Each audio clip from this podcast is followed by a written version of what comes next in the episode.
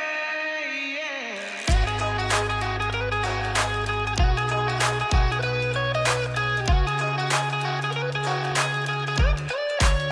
，Come on, come on, let's go, go. Play it out loud so they won't know. We fucked up so bad they can follow. Focus on the headline. Focus on the headline. We gon' leave no sign. Make it all look fine. Hello，大家好，这里是画圈电台，我是主播南城老贺。大老李哎，本期啊，还是把这个旅游大咖老金给请来了，是嗯跟大家打个招呼呗。大家好，我是老金。啊，上期啊留下一个引子，说老金啊有这种灵异的故事。嗯，咱们本期啊聊的还是这个关于旅游的这个故事啊。嗯，但是呢，让老金先讲一个这灵异的故事，热热身，热热身啊。这也是我是听我的父亲母亲说的啊。嗯，呃，听说呀，我特别小的时候，也就一两岁，大概这样子。一到晚上八九点钟，孩子就一直哭，一直哭，嗯，维持了有小一个月的时间吧。闹觉是吧？对，就是哭。后来去医院检查，是不是有点什么问题啊？可能发烧啊还是怎么的？去医院检查也没查出来怎么回事儿。嗯后来我们那个隔壁村有跳大神儿的，嗯，他说呀，有可能这孩子有点别的问题，可以大家去看一看。嗯，后来这个跳大神儿就说呢，我亲爷爷，他可能是要去一个很远的地方，要抱我一下，还是要带我走，大概是这个意亲思。爷爷已经去世了。对，已经去世，他很早就去了，因为他是参加这个抗美援朝，在我爸两岁的时候就去世了。哦，哦，烈士。烈士，对对对，然后他是要去一个很远的地方嘛，可能再也不回来了。嗯嗯我爸也是，毕竟第二个儿子嘛，啊，他想过来看看，然后想抱一下，但跳大神儿的说呀，不能这么做。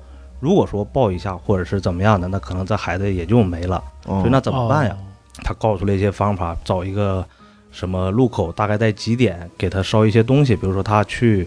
呃，出远门的话，那可能涉及到一些钱呀，或者是一些东西啊，这些，嗯啊还要拿一把刀，不知道这个刀是干什么用的，但是他要拿一把刀。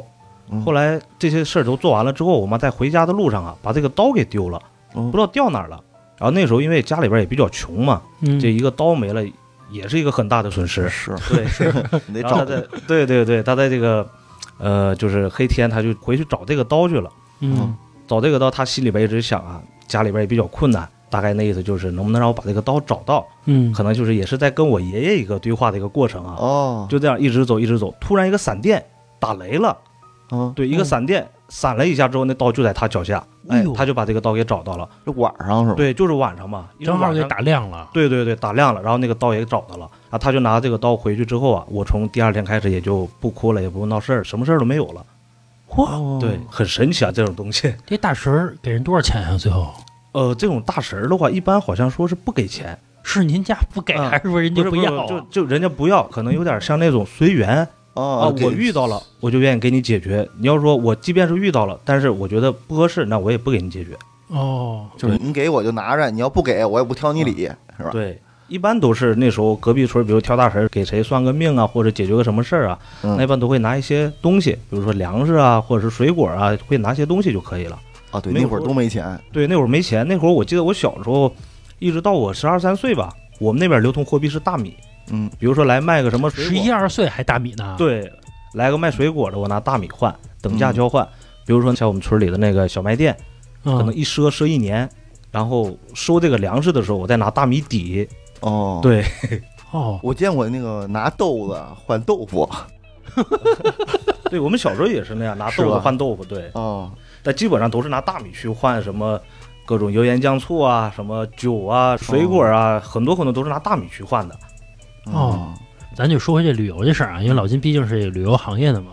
我记得我之前我跟老郑不是去这个泰国玩儿去嘛，我就被这鬼压了一下儿。之前节目里边讲过，大概是应该夜里三四点的时候，我就看到有一个黑影儿从老郑的床脚下走到我的床边儿来了，就感觉有人压着我脖子，然后我就觉得也不是说没法呼吸了，也能呼吸，压着我，然后我觉得那我就睡觉呗，然后我就睡着了。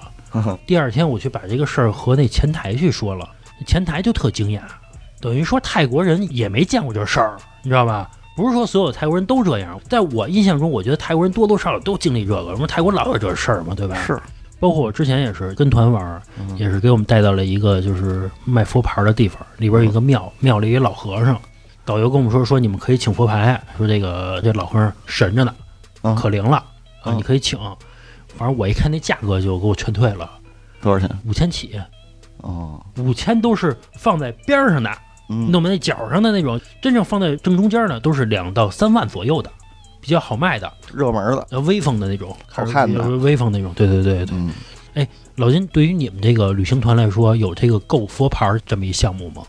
没有，啊就只要涉及到这种，比如说宗教啊迷信、啊宗教之类的，啊，对，我们都不做。有时候中间会有争议，是吧？，对，一是有争议，二呢，可能也是因人而异吧。有的人喜欢这种东西，有的人他就不喜欢这种东西。嗯，对，但是到了当地之后啊，导游也会去带这个客人去，比如说像刚才您说的那个泰国，嗯像有个叫四面佛，应该我记得。啊，对我老对去拜，对对对，去那边的话，他会推这个自费，比如嗯进去您可以去请个佛牌儿，啊，嗯佛牌儿确实也不便宜，可能上千上万嗯都有。对，还有那个几十万的、对对对，上百万的都有对，反正这个灵不灵说不清楚。反正我还听说过有那种佛牌儿，你请完之后还给你一咒语，你回去让自己念去，念完之后他就能现身。我还听说过这种佛牌儿呢。嗯，几十万。但如果他不现身，你怎么办呀？而且他给你的是泰文，你又不会念，你记个音译，他可以跟你说你念的不正确，他就不会显灵，那你怎么办呀这个事儿？所以我觉得有的时候在国外买个东西吧，包括像之前我和我媳妇儿去印尼玩儿去，本来是度蜜月，想说婚纱照，要不然就在印尼拍了吧，挺美的一个风景。嗯但是我们就考虑一个问题，就是如果拍的不好怎么办？这个问题我觉得就很难解决。你不能再去一趟吧？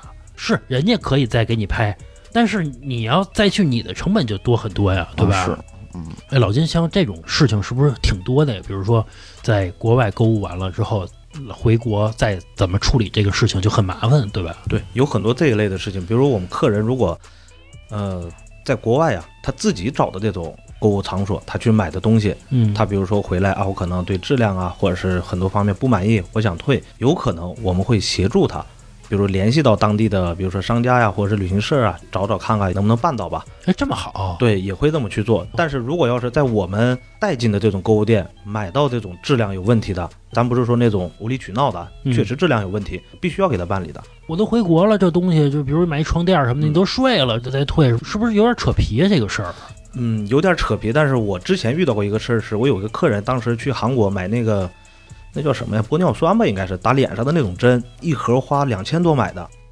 他是买完之后回，对，回回来国自己用了两针，用了两针之后，他觉得这个效果不好，找我退。那我也只能协助他办理嘛。那后来又找到那个我们的供应商啊，然后再去找那个地接社啊什么，嗯最终还是给他退了。我还能这样？对，哎呦，老李，你又学会了一招， 长知识嗯啊这，能退？哎，我记得头几年就是代购特别盛行，嗯，嗯是不是你们旅行团这块儿没少赚呀？我们也不做这个代购，只要是正规的旅行社啊，嗯它纯粹就是做旅行。您比如像涉及到其他的一些，咱就那叫应该是旅购，嗯嗯，对，比如说可能托个领队啊，或者是托个导游啊，你上哪儿买东西，你们拿过来之后，我在这边去卖。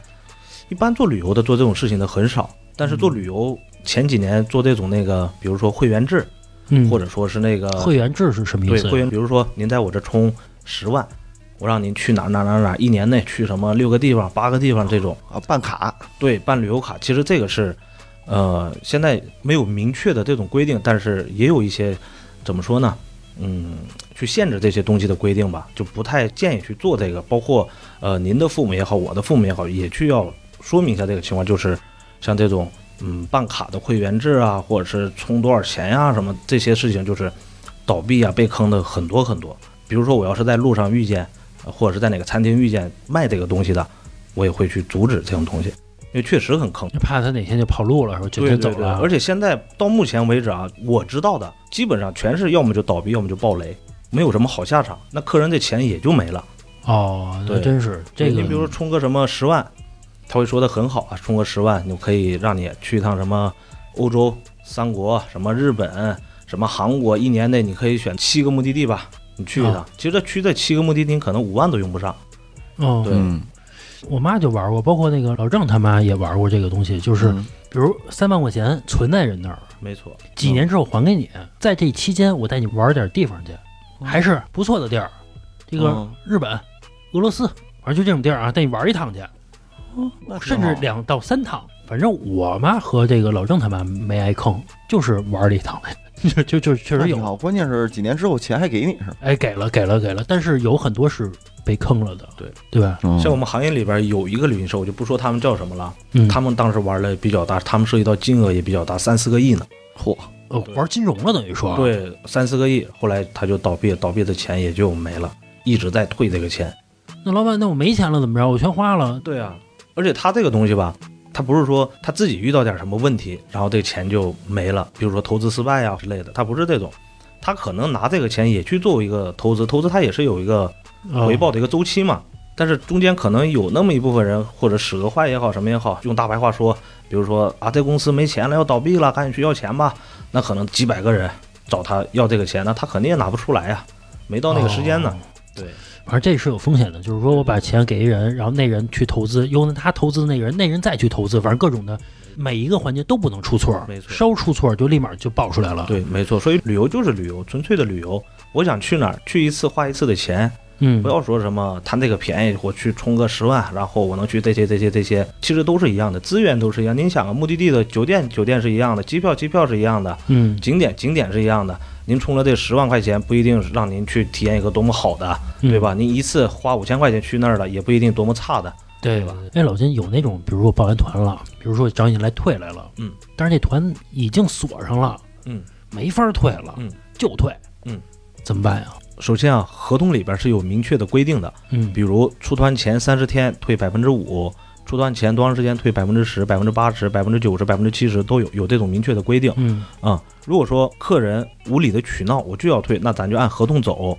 但是如果说我们可以协商的话，如果我确实没有出票，我也确实没有去订这个酒店，即便是出团前三天四天，如果我什么损失都没有，那我也愿意去把这个全款退给你。嗯，哦，并不是那种很绝对啊，比如说我出团前三天退，那肯定是百分百全损的，没有这种说法，就只要没定上，那也可以去退。实际上，不像是咱去饭馆似的，对吧？嗯咱们这菜如果上说了没没上呢，还没还没上呢，说甭给我上了，已经坐上了，哦你 你一问就坐上了，不是那种是吧？这种东西我觉得应该是完全凭这个商家的良心吧。哦对，那你像有的旅行社，我就不愿意给你退，比如说您花五千块钱报的名，我这订机票我还花了三千呢，我订酒店花了一千呢，那我就只能退你一千吧，嗯，对吧？也是凭良心做的一件事情，我觉得这是哦哦，你要这么说的话，不退也行呗。啊，对啊，那不对，咱就按合同上来嘛。合同上嗯明确规定，就出团前三天或者是前七天，那我就要收你百分之百的损，那我就收了，你也没地儿告去，对不对？合同上就那么写的。他这东西有一点难的什么呀？就人做买卖的，我就报警，警察来你这公司了闹了，你不是也恶心吗？这事儿谁也不希望说自己公司没事儿老来警察呀，对吧？没错，没是错。其实真正警察来了之后，也会劝消费者，你要不行你就走诉讼。嗯走诉讼呢，其实对于消费者来说其实是更难的。对，首先你赢不了，人家合同写着呢。第二呢，浪费时间，公司他也麻烦。哎，我看见老金说这个旅游这事儿啊，头头是道的，但是呢，有的时候旅游的行业会遇到一个不可抗力的因素，比如说头两年那个口罩，嗯，这个一持续就是小三年的时间嘛。那会儿旅游业是什么样的呀？可以说是一个灭顶之灾。旅游嘛，它要走动流通这个人口，嗯但是当时咱们国家是限制流通的，第一不让出境，入境也很困难，出境也很困难，嗯，甚至跨省都很困难。对，对，那没法走啊，这个旅游。基本上所有的旅行社这个时候有倒闭的倒闭，老板跑路的跑路，那可能歇业的歇业都有。挺多的 吧？没错，绝大部分全是这种情况。嗯，甚至有的可能转行了，干别的去了。真的就是灭顶之灾啊！没错我们想的是，是不是可以在夹缝中，比如说我找寻一条游玩的道路，比如说啊，北京，我组织大家去露营去，我省周边有，省内游，不出去，在这个夹缝中生存着嗯，起码能维持个工资啊之类的这些东西嘛。但可能不太行，是吧？对，因为嗯当时首先他不让你有聚会。哦有的人对对对对对吧即便是不说旅游，结婚他都有的不让你大规模的聚会去办喜事儿什么，对吧？那那两年你们怎么挺啊？生挺就是生挺，那工资呢？那怎么办工资？没有工资，大家就是生挺那种状态。比如有的人可能呃做兼职的做兼职，什么自己干个小买卖的干个小买卖，这老板这头发是不是都白了压力挺大的。老板，啊？那房租、水电的什么就是对要是我天天我我都我都不知道怎么面对生活了，我都是它不是说一个行业慢慢走下坡路了，对，它是一些断崖式的 没美。错嗯没错，比如说啊，十一的这个安排，钱我都收来了，七八月份我就收来钱来了，嗯对吧？结果一下不行了，这些钱全得退人家，按法律来说，对吧？退完之后，最早一个月我能赚一百万，后来一下零，然后是负的，对吧？想想我就觉得很可怕。而且当时他并不是说失业的问题，老板没有营收的问题，嗯他当时我记得很清楚啊，是一月二十七直接就是限制出境、限制流通了。一月二十七号那天就所有的都停掉了，停掉了之后会涉及到一个什么问题呢？那时候正好赶上一个春节，报春节的团的人很多。嗯，当时啊，限制这个旅游之后，找我们退钱的客人，这个金额大概在一千二百万左右。嚯，你说让老板拿出来一千二百万的现金要去退给这个客人，您说这个压力多大？那你之前收了呀？收了我们要给我们的供应商啊，嗯嗯哦哦，，对啊，比如一千二百万，你们中间对可能就抽个一百万，对，哦哦，然后剩下的可能就都给我们的资源方了。那哦资源还方是给到资源方，可能国内的资源方还好一些，因为咱们国家有相关的政策，嗯没有产生损失的，你要退给相关的人也好，公司也好，对吧？但你要出境呢，境外的呢，境外他不去遵守我们国家的政策呀，管不着他们呀。哦，我都订了票了，订完酒店了，对啊他不退你了，对对对，甚至他即便是没定，他也不退 你啊。嗯，啊，也是这个最后一杯羹了，对没错，再不捞就没 了。那这时候怎么办啊？那老板就就是生挺的。比如像我们老板的话，据我所知啊，他可能押了几套房子，哎把呦啊自己的房子给押出去了，哦然后又去贷款，然后去还这个客人的钱。其实也不是说夸我们老板吧，确实是一个很有这个社会责任感的一个人。啊他并是没有说在这个期间啊，我把公司关了，我直接跑了也好，或者怎么着不都行吗？那啊是对，但是这个钱，您看我现在我这不正常开着呢吗？在旅行社，说明这个钱我全退给客人了，嗯没有说这个期间哪个客人来闹啊，你天天给我退钱，又会你退我钱，退我钱，没有这种，哦基本上全给退了。就是刚出这个口罩这事儿的时候啊嗯，你们行业是不是已经炸了？那肯定炸呀！就是天天的哭爹喊娘的，天天没就错没错，怨声，就您也别不说叫这个老板，像我们员工也是都一样的呀。嗯，对，一是没有收入，对吧？在北京，好多人也都是外地的，包括我也是外地的。嗯嗯呃，租房可能也需要钱，对吧？吃喝也需要钱，一分钱收入都没有，你怎么活下去啊？啊，对，员工第一想法就是得了，工资没了。 你想那会儿春节，春节完了之后，你不得发点奖金舞的，对吧？对一下也也没了。那会儿应该是发完了吧？还没啊发呢吧？没有没法。哦，对，因为我比较巧，我是刚有这个新冠肺炎这么一个说法的时候，说是传播很严重的时候，我没过两天我就跟老郑去泰国玩去了。其实我们俩差了一两个星期，再回来就回不来了。回来之后知道两个事儿嘛，一个疫情，一个科比没了嘛。疫情开始的大概两三个月左右的时候，我带着我媳妇儿去了一趟后海逛了一圈，嗯，马路上除了老居民零星的有几个，其他的几乎没有人了。路边的那些店铺，我大概看了一眼啊，小一半儿全是贴着封条了，就是关张了。我觉转得让，转让了，因为他们可能是三个月一交房租吧，三个月一交，嗯正好可能卡上那时间就全都关停了。因为你也知道后海那个房租是相当贵的，是当时其实我跟我媳妇还说，旅游行业歇菜，就歇了嘛。嗯当时我们俩就说，我替老板愁，我还特意去搜了一下那个去哪儿网的那个机票，不是停的，嗯哦要不然就是那个，比如去趟泰国三万，都是这个价儿，你要去你就可以去，就是这个价格，就是巨贵巨贵的价格，说白了也没人去了，对吧？对你没人去了，没必要了很多航班都停了那会儿。啊。嗯对你们是不是紧急开会啊？啊，肯定是要紧急开会，首先要怎么跟客人沟通这个问题，嗯客人肯定也闹啊，我的团款退不回来啊，我一时半会儿退不了啊，对嗯吧？？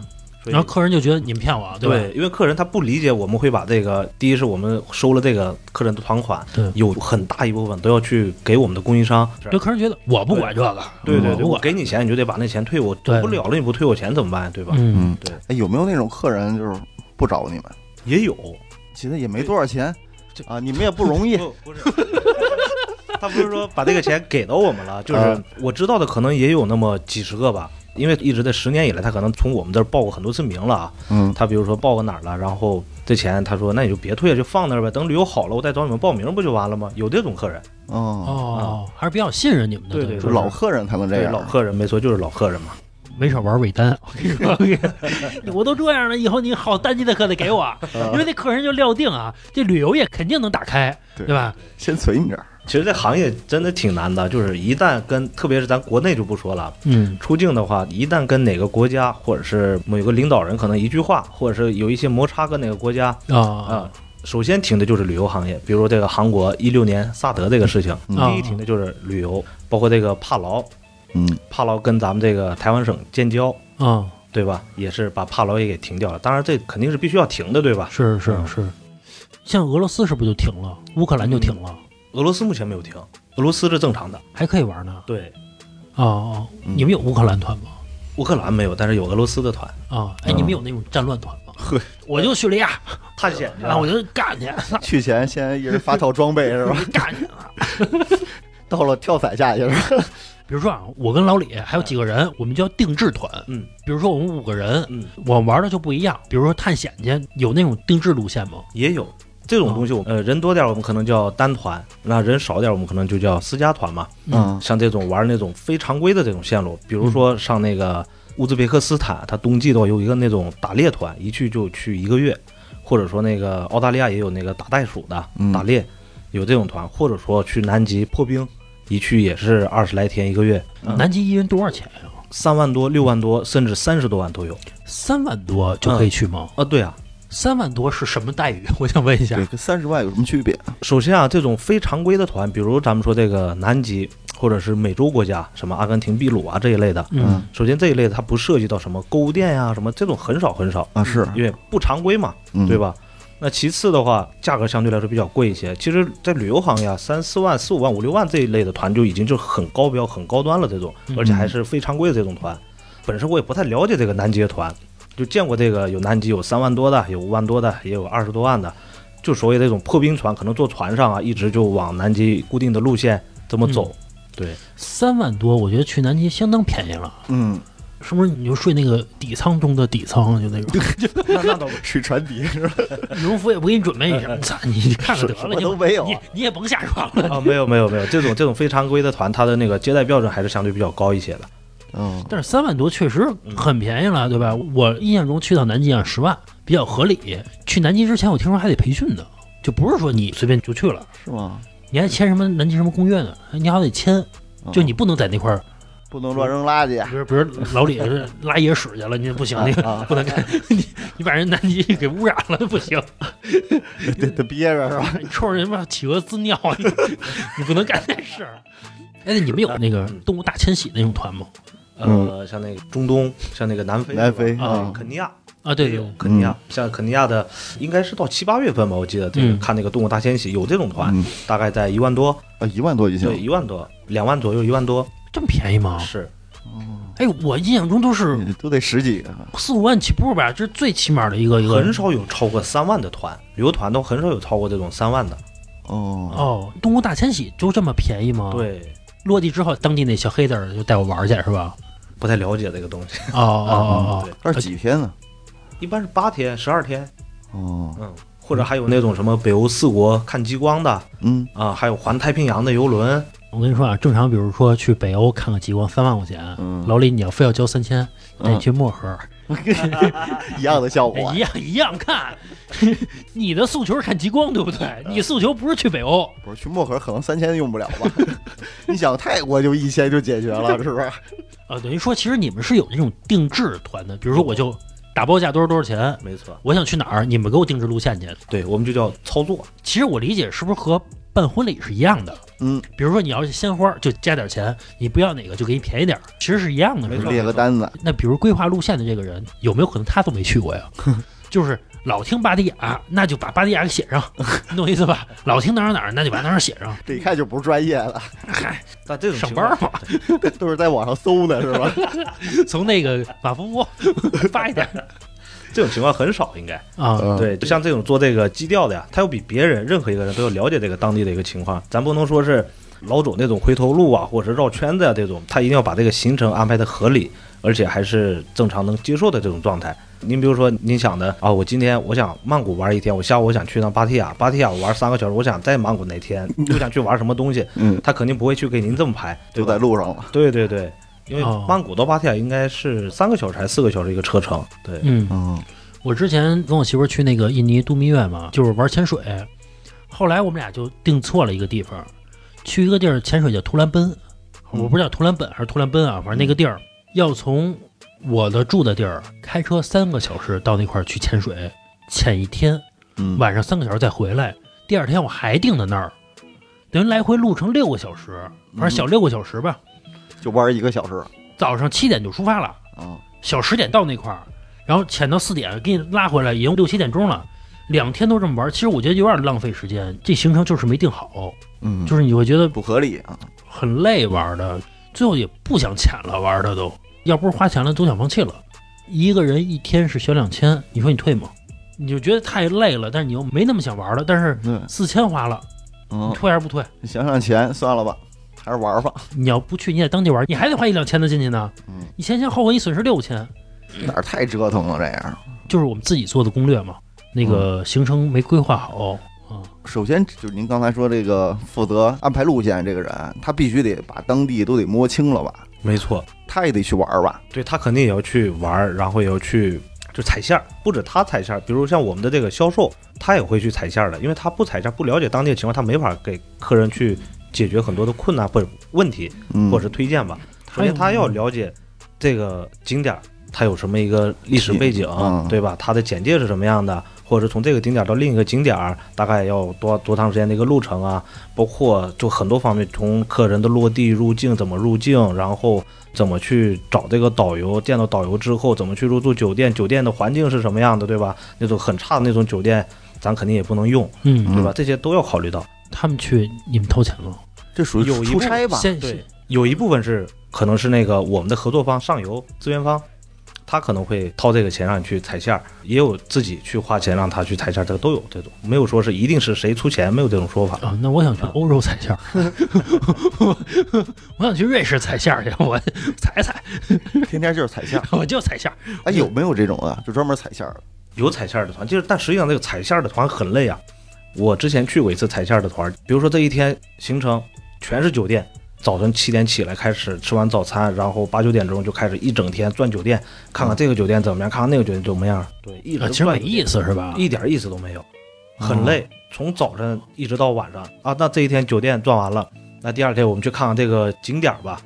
景点儿又这个景点儿是什么样的，那个景点儿就转一圈，一大堆的景点儿转完之后，然后可能还去一些餐厅，看看我们团餐是安排什么样的地方，那就各种餐厅又再再转一遍，对，很累的，其实踩线儿团。啊，不是像想象中那意思，对一边玩儿对对一边干嘛啊，在网上老看有那种人，嗯说是边玩儿边工作那旅游体验师是吗？ 啊，对对对，包括还有什么酒店试睡员，我觉得挺累的，对就是相当于什么呀？可能不太贴切啊，相当于小时候老师带你去那玩玩，玩完之后你回来写篇游记， 啊对，但是游记你可以随便写，不好也没关系。嗯那个不行，你写的不好就让人开了就就也得写报告。啊！嗯我觉得当个任务似的让你去干一个事儿就没劲了，是吧？嗯，那我也想 去，那我也想去，这就是瑞士舞的是吧？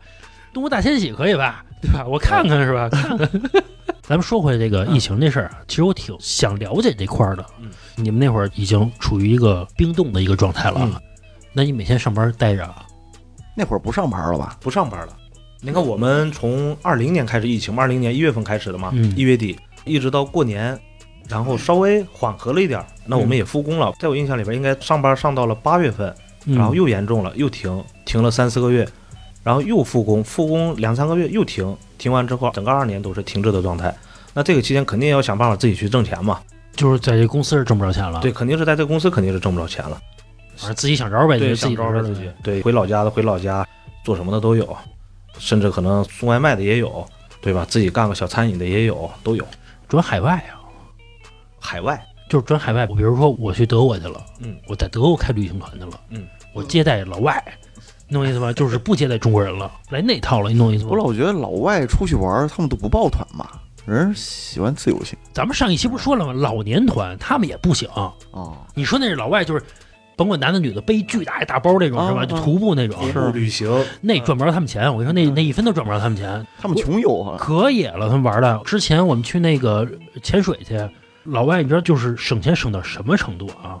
所有的装备一切全背着，嗯甚至他们连气瓶都背着。就我们潜水，哦，瓶儿钱我都不租你的，一切全都是自己的。酒店人住沙滩上，嗯，帐篷啊，帐篷是不是老外的钱真难赚啊？也没有吧？因为我听我的前辈们啊啊说，那个早几年的时候，很早的时候，可能是九几年吧，应该那时候去接一些这个老外入境的团，嗯比如说来北京玩了，可能嗯接一个团，就因为老外吧，可能在他们嘴里边说是比较实在，嗯，就是没有那种花花肠子呀什么之类的。嗯嗯比如说带这一个团带下来之后，比如进这个店进那个店转了一圈店之类之后，在北京能买套房子，啊，啥意思？就是会花赚很多这个钱接待这种入境的团。但嗯现在是什么情况没有了解过啊，但我哦听一些之前的一些前辈说说这种，比如接个入境团，嗯接个二十人左右或十来个人的这种，啊，你说那个特别特别早了吧？九几年吧，应该九几年那会儿就是出租车啊嗯五百，就那么直接这么收，你懂意思吧？是。其实火车站现在还有呢，就是你过去二百走不走？啊，对，你看我有时候出差，我我出差那个地儿我很熟悉，我知道多少多少钱，但是我一下火车他就管我要，说去哪儿哪儿二百，还管我要这个钱呢。嗯我估计当年的老外人均，比如在北京挣一千块钱的时候，就老外那会儿有钱嘛，就说对对一个出租车三百，对，其实开车半个小时就到了，嗯，就收那钱。北京的出租车以前会有这个现象啊，现在我不清楚，我不知道旅游会不会也有这个现象，就是说我带你去这个酒店，嗯，我给你拉过去了，甭管多少钱，你进酒店先给我一百块钱。以前北京是有的，比如说中国大饭店哪儿哪儿的，嗯我带游客去了，或者带旅游的人去了，到那块儿你先给我一百块钱门童，嗯或者叫前台给我一百块钱，我就走了。能不能入住是你的事儿，那是你前台自己的本事，嗯能不能留住客给人？酒店拉活了，对对，像我们这个旅行团的话，没有遇见过这种啊，因为很多东西都是出行前安排好的。嗯但是，嗯，我在那个三亚上学的时候，因为我有一些同学，他做这个韩国的这种入境团，接待这个韩国人，他们会做相关的事情，比如说啊，呃，这个旅行社啊，他在那个韩国起了一个包机，包机就是这个就是专门接待这个韩国人用的嘛，一个星期飞一班，然后这客人来了之后，这个行程只给排了一个机票跟酒店，什么行程都没排。韩国人来了，他也没地儿去玩儿，没地儿去吃，什么都干不了。这个时候，导游他就会推荐，比如说你可以去登山，啊，安排他一个登山的行程。登完山下来之后，那我安排你一个按摩吧。嗯对，然后他又去按摩，按摩完之后，比如说再吃个饭、喝个酒，那我再带你去玩个什么酒吧，那我再带你玩酒吧转一圈，最后再安排个那个什么 KTV，再最后那可能再安排个小姐，嗯对吧？这一趟下来，当时我记得我那有些同学，他一个团接下来能挣三四万、四五万的都有。哎呦，对，当年就挣这么多一钱，几年那是一二年、一三年左右的时候，那真是能买房。是，嗯但是他们接这个团呀，他又给旅行社一个人头是五百，他又给旅行社这个钱，然后我去接这个客人，一个团的客人可能十几个人，就这个客人消不消费，旅行团不管，不管了。我买下这人头来了，对就是先预支这个钱。对对对，哦，没错，那等于老金你是入行晚了，没捞着那第一桶金是吗？没错，就那第一桶金，我觉得真爽。当时所有的旅游行业就是完完全全不透明化嘛，对吧？对你说怎么着就怎么着，对，而且他也听不懂而，就是他被坑了或者怎么样，他也不知道。嗯，当年也没有什么互联网，也不发达。比如咱就说凤凰古镇这个地儿去玩儿去，我说多少钱就是多少钱，我真敢给你扔路上那会儿。啊没错，那会儿，儿那个黑的导游比较多吧，很多，是吧？嗯，嗯，最严重的像云南这种嗯事情比较严重，香港。也比较严重，这种购物啊、购物团特别多。香港，包括现在香港购物团也很多。如果在路边上看个什么小广告之类的，香港，比如可能五六百、七八百这种，那肯定也不能去啊。这种团，对，去香港基本都是购物的嘛，我初三的时候，我妈跟团去了一趟香港，嗯，回来买了一一盒蓝宝石，听着就知道被骗了是吧？听着就知道了。跟我说的是，刚一进那个店里边儿，他们就管那叫金店嘛，啊嗯首饰店。刚一进店里边儿，然后一个老板就来了，操着一口这个广东的口音，嗯，啊说以前我就是北京的呀。就那种，你知道吧？我以前就在北京这生活呀，什么的，看到你们就很亲切呀。啊，意就思以前那会儿你，懂的意思吧？这啊个都啊啊是都是，你是哪儿人，他就是哪儿人，他嗯就是在哪儿生活的。说这个一折卖给你们好不好？一 折六千，哦，哟，一盒蓝宝石、嗯，项链儿、戒指、耳环一套，你懂吗？啊，饰品的那种，你觉得能是真的吗？怎么可能一折卖呢？人傻呀，人家做买卖的，一大嗯金店、就是把我妈那些旅行团的人拉到一个店里边儿。那会儿好像流行那样儿卖，啊，就是不是现在其实也是有的时候也还有呃，不是，咱不说香港，我没去过啊。啊就是有时候你去一个旅游的地方，你是哪儿人，他是哪儿人。咱们有的时候平时购物不也是吗？我就卖你这价儿，你也不认识他啊，也就是你，我就给你这便宜了，怎么怎么着，嗯不也这么说话吗？对吧？像以以前就是有一这种乱象，你像我妈花几千块钱，嗯，那一团的人得花多少钱？啊几万就进去了。我觉得成本啊，我猜测啊，超不过一千块钱，那波人后来好像被处理了，因为好多人卖假货，还是赚的。那一批人肯定还是赚着了，可能是咱们那会儿香港回归嘛，嗯刚讲就是说来自己的土地上走一 走、转一转，是吧？嗯， 我又没少捞，我跟你说，我跟你说那会儿嗯就是我都后悔没进那行业，我都出出生晚了。我跟你说，真捞钱。但是你你肯定也不知道，对你不是这行业的人，你是不知道的嘛，对啊吧？其实那会儿不是说进这行业来坑人啊，就是你不坑人，你都赚钱，对吧？因为那会儿有的时候团供不应求都，几年前吧，我听身边一亲戚说，他一朋友，北京的，嗯他们家是做玉的嗯。零八年奥运会的时候，他呢就满大街拿着玉啊卖给 老外，啊说那会儿让他赚了一笔，啊，还会英语吗？人家有优势啊哦，还会这个呢啊，其实跟当年秀水一样是吧？真捞大钱了，啊，就在大街上逮着老外，哎卖，跟那个拿一个王八那 个拿一杆儿钓一王八那 个，其实是一个道理，你知道吧？一个原理，只是只是卖的商品不一样 不是钓王八那个人家不会主动过去给你卖去，啊。是是是，不是因为那钓王八那个你主动没有用，那只能是被动的来，是你跟你谈。但这个遇什么不一定，你要牛逼的话，你卖给那种不想买的人，就没必要卖和尚梳子嘛，对 吧？没没必要嘛。早几年的时候还有一种团，它也特别挣钱，嗯，就零几年的时候，那也是听说的。那时候我还上学呢，我就没做过这个。像那种公务团，公务去了对，哦嗯公务员的公务，哦，对嗯，公务团，比如说像一些哪个地方的，对吧？嗯？他们去那个欧洲，特别是去欧洲的特别多，去参加什么展会哦，这种团啊，这种团一一个团下来，我听说当时那个带团的领队也是一个团回来北京买一套房，哦，差不多。对，很挣钱这种团。但是后来相关的政策，对吧？对哦就比较严了之后，是对，然后就这种团就做不下去了。啊，是是，我们家一亲戚也在一公司嘛，嗯，就哪儿就不说了啊，也是那个非常不错的一个单位，当一高管，嗯，说是组织去美国，你就是业绩不错，你就可以去美国国家掏钱，你可以去玩儿去。他的名义是 考察考察，考啊察，考察，咱不说人具体玩儿还是考察，那不重要啊，嗯重要的是那个团相当贵，那可没有折扣。嗯你也知道，就采购起来没有折扣的，而且还是为你团量身打造的，走那叫小众团，他走那条嗯路线，一万五的团，四万块钱卖你，反正吧还不是贵，自己单钱对，不是自己钱，单位掏嘛，对吧？对你就去呗。后来这个国家的政策嘛，嗯是强烈打击这种行为， 不能这么去干了，对是吧？也是这个大快人心 吧。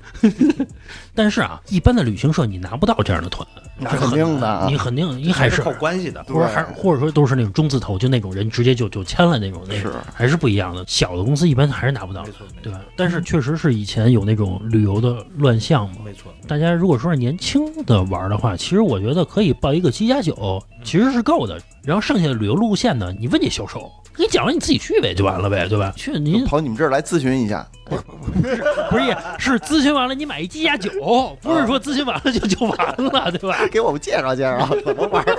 买完一鸡加酒，我觉得就还行，你玩的性价比嘛，对吧？是。如果你要是岁数大的，我个人建议还是跟团踏实。对，我之前不是说我报那个旅行团吗？嗯就上船睡觉，啊下船 尿尿。其实我玩这一趟也还行，不是你想中那么无聊，也嗯还可以。下车就也是带你去景点玩呗。看景儿呗，但是我比较反感的就那种团，比如说到这景区跟你说二十分钟啊，二十分钟之后直接上团，就是你连拍照包括看的时间都没有。特种兵似的。对，拉练呢，你下车完了之后，你得上个厕所吧，嗯，这个两三分钟，对吧？你再走回去景点，你再看看，还他妈没怎么看呢。上车了又下一个景点接着去了。你往回来了还让人说一顿，说好了二十分钟，干嘛那么多人等着你？啊我之前去一个岛上玩儿去，嗯，其实时间给的很富裕啊，吃饭加逛三个小时，一个岛小岛，嗯，你绕他妈岛一圈就二十多分钟，你知道吧？就肯定玩够了，等于说是。当我们回来的时候，上船了，然后有一个女孩不见了，就是一个小女孩，大概是十岁左右吧。然后呢，我们团上有中国人和老外。嗯，我们那船长是一个小黑，就是泰国的一小黑。老外跟小黑说必须开船，不开船我告你。因为老外认为你三个小时你必须要上船了，三个小时太富裕了，你肯定是故意的。然后那老外那意思就是他偷渡了，嗯，然后那中国人的意思就是说，我一中国人，我去泰国偷什么渡啊？我我留这儿干嘛呀？啊，小姑，娘是中国人，小姑娘中国人。嗯，然后那小姑娘的父母呢就特别着急，像中国人就等着，嗯老外就强烈要求开船。当然，我们肯定是帮人家那个中国这波啊，嗯嗯我们的意思是一个团来的，一个团走嘛，是吧？是你确实等等，那发生这事儿了也没办法，对吧？嗯我们也想走，但没办法，走不了。在争执的过程当中，那个小孩回来了。嗯，但是我其实想说的是，就是确实咱们有不守时的这个现象。你说要讲道理吧，在国际上，确实也不露脸儿，对吧？ 就是确实是你理亏。人家说你到家你为什么不走？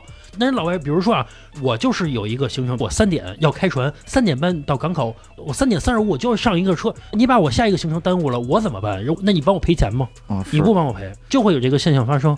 但我觉得是不是就出去玩的人还是相对来说守时一点儿，嗯，别当那个讨厌的人。没错，我觉得是不是老金在你们这个嗯团里边儿，经常会出现那个讨厌的人，对，会有，当然会有。让你们也很无奈那种。对，不守时的人啊，他不是一次不守时，经常不守时，可能整个行程下来他全是不守时的状态，迟到的永远都是那一个人。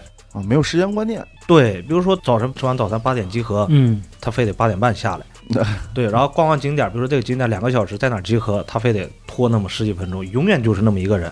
因为我之前也参加过团，嗯，迟到的永远都是那一个人，他不是嗯说这个人迟到一次，那个人迟到一次，他不是这种情况。嗯对，那出现这种情况之后，当然同团的客人吧，呃，也有能理解的啊。比如可能这个人可能他就耽误个半个小时，其实也无所谓，没有说我非得说是下个行程我就会耽误半个小时。嗯那可能导游到下个景点也会延长这半个小时嘛。但是吧，如果遇到那种不能理解的，他也会投诉。那嗯投诉只能说是协商这个东西，您非要说影响到您的什么心情啦，或者什么损失了什么也好，您非说赔钱，那我也愿意赔 给你，嗯还能这样，？还能赔钱还对， 还能这样，什么客人都老李有又学会一招，以后我玩就不花钱了就，啊，您看还能我赚钱。我们好多客人出去玩啊，比如说导游说一句他不爱听的话了，嗯或者是呃他看见一个不喜欢看见的事儿了，就很多很嗯多，只要他投诉了。那我们必须得把这事儿给他办了。做服务行业嘛，嗯 那可能就得，比如说，我们会让当地的导游，你买点什么水果啊，或者买点吃的呀，或者买安抚一点下对，去安抚一下客人。嗯嗯那客人还不干怎么办？那客人你有什么诉求啊？客人说：“那你退我三百吧。”那三百也不多，对吧？那我只能退给这个客人三百。本身啊，第一呢，嗯、服务我想做好，这是第一啊。第二呢，客人回来举报的这个文旅也犯不上。 哦，文旅其实对你们影响很大。对是吧对，对，当然嗯，他这个投诉率啊，他不看你的那个那个那个投诉解决了，他就把那个投诉取消，他不是这样的啊。你只要有一个投诉，那就是投诉，你不管解没解决，哦，哦，就看数量，对，就看数事儿什么的我不啊，管，对，不能说有一个客人明显就是无理取闹的，无理取闹有的。啊，有那那你就告诉文旅说，我实在不赖我呀，啊。还是那也不管。你别给我找麻烦，文旅的态度，你别给我找麻烦，对吧？你能花钱解决你就花钱解决，哦你嗯能处理就处理吧，对吧？嗯，你别把难题推给我，啊对，你别让我为难是吧？这个嗯你要不解决，这人老上我这儿闹行，那理你是不亏的，你让我不舒服是吧？我也让你不舒服。 嗯，其实很多主管部门其实都是这种状态，不只是文旅吧，还得有权利是尽量能避开就避开。对，啊。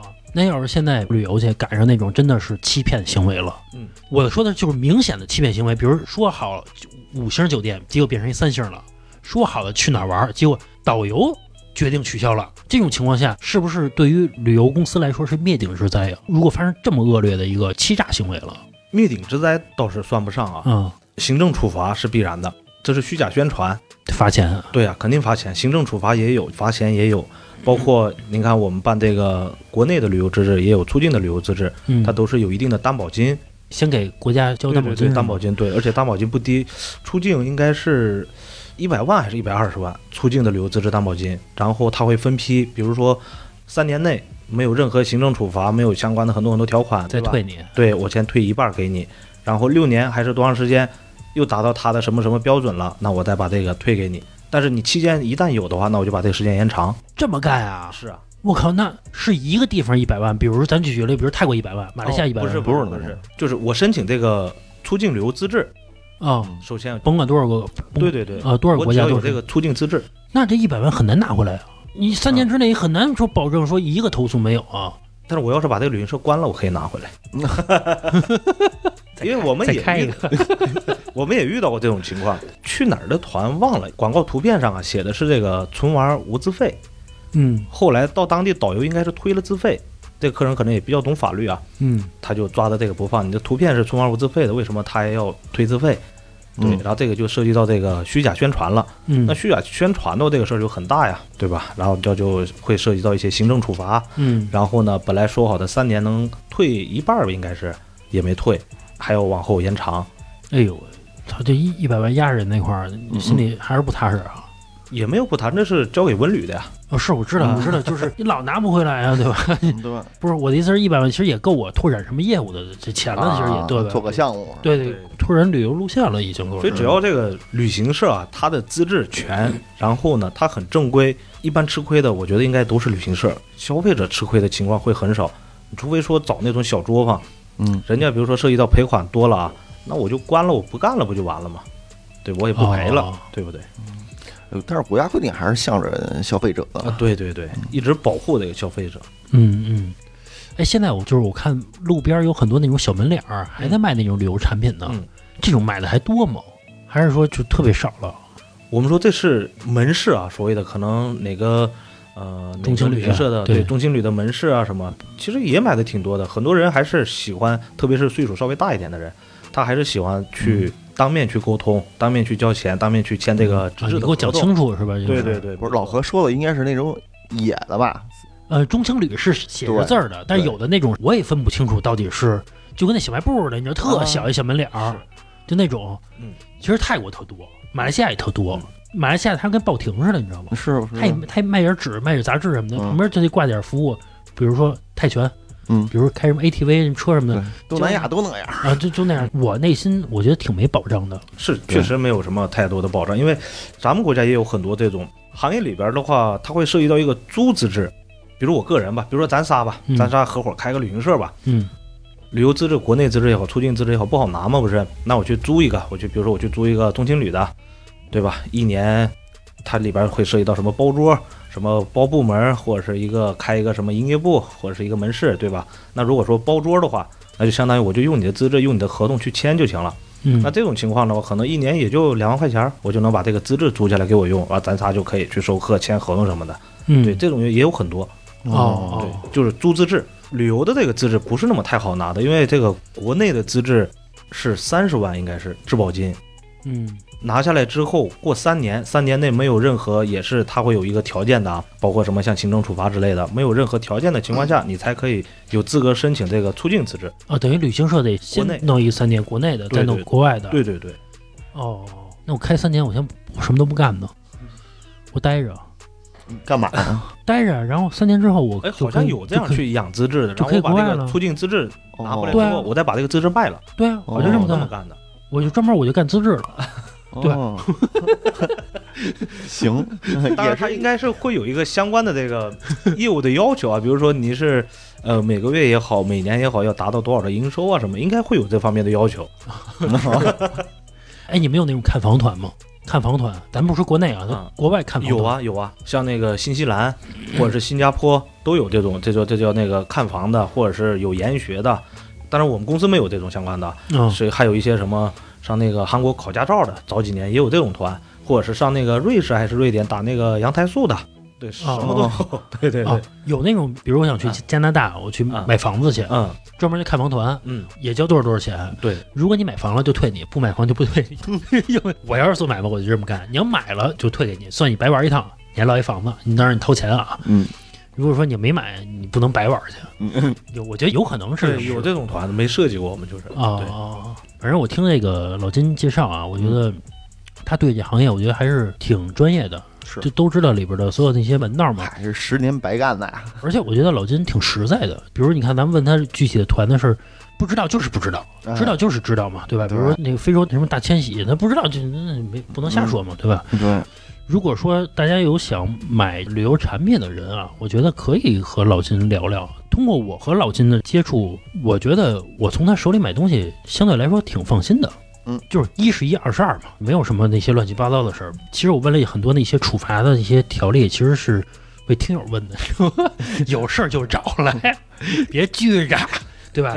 但是其实这东西是透明的，不是说我不问它就不存在的，对吧？啊对对对，而且现在什么一二三四五什么就特别特别的透明化，对吧？嗯，其实我看现在抖音上是吧，包括什么淘宝上，包括什么京东上，全是这些铺天盖地的旅游的产品。如果说让我去买这个产品的话，其实我有的时候会挑花眼，我也不知道该怎么去买。你要说买大牌的可以，比如说像中青旅什么的，我觉得可以，但是它的价格不会那么优惠，嗯，对吧？我创造出那么一大牌来，它就是钱，对吧？你就碰上信任找我来了，你不能图便宜。但是我如果说我有想买一个经济的东西，然后还想达到同样的旅游效果，我还得信任他。嗯，其实这个不好挑选，不容易。对，所以我觉得，如果说大家想买这个旅游产品啊，我觉得可以关注我们的公众号，然后加我的微信，然后加我微信之后，我可以把老金的微信然后推荐给您，然后您可以和他进行沟通嘛，就是买不买无所谓，交个朋友，对吧？聊一聊嘛呃，聊会儿天儿。尤其有的人其实买产品，比如像我吧，嗯，其实我对于自己买产品我没有那么的谨慎，但如果说我要给我父母买东西，其实我是谨慎的，嗯，对，我要问的非常非常的细，包括我父母他的落地之后谁对接，多长时间对接。因为我第一次出国的时候，我不是说嘛，我和我那表哥大飞去泰国去玩去，落地的是曼谷。我们落地的时候是晚上夜里一点了，我们也没填过那小卡片儿，就是在飞机上填出境的小卡片儿嗯，还要填一个单子。我们俩也不会英文，完全不会填。就这个历程让我和我的表哥很嗯，很难受，很难受。你这体验不好。对我就不会写。如果是我的父母过去，那我会相当相当担心这个事儿。好歹我和大飞还懂点英文，好歹还能百度一下。那我父母去怎么办？而且我们光填那个出境表，包括有什么比较复杂的事儿吧，嗯，呃，一个小时才真正出这个机场航站楼。那个人就拿一个我的名字一个英文拼音在那块儿等着我呢，嗯已经超过了他接我的一个小时的时间了。嗯如果他走了怎么 办？因为那会儿已经夜里了，啊嗯，你像我一点多落地，大概两三点了，我也会担心他没有啊。你想他等了你一个多小时，他心里肯定会想，这人还来不来呀、对他也会担心啊我，要不要走啊？包括我， 我落地之后那会儿，我还买了一个泰国的 SIM 卡，啊我再联系他，反正各种吧，很麻烦。关键是，他不是一个人举着我那个牌儿，上百个牌儿在那块儿举着，你要从里边去挑，哦，不因为不是接我一人接啊，对吧？是，那如果是我的父母的话，我如果说在国内的话，我肯定不睡觉，我肯定一直在问你们找没找到人啊，上没上车啊之类的所有的事情，你都会问得很清楚。还有一种情况啊，就是把自己名字变成拼音之后不认识了，对，不认识。而且咱们写的那个英文和人家写英文长得不太一样，你知道吧？就老写英文的人和咱们是不一样的。比如说老何这个名儿，在他嘴里就是老贺，你懂你懂意思吗？他是音调也不一样。反正我会担心这个事儿啊，尤其我父母在落地，我想联系我父母，他们手机再不会上网，他们再联系不上，我觉得会很担心。所以我想我会问的更加细一些，自己的事儿反而会更加松心一些。所以我觉得这些事儿，如果说大家想了解的话，可以联系老金啊，然后让老金给详细的给介绍一下。对，包括就是一些细节什么之类的。行，那咱们这期先到这儿，然后等后边再让老金再给咱们介绍介绍旅游里边的那些事儿，好吧？行，那咱们这期到这儿吧，拜拜。Oh,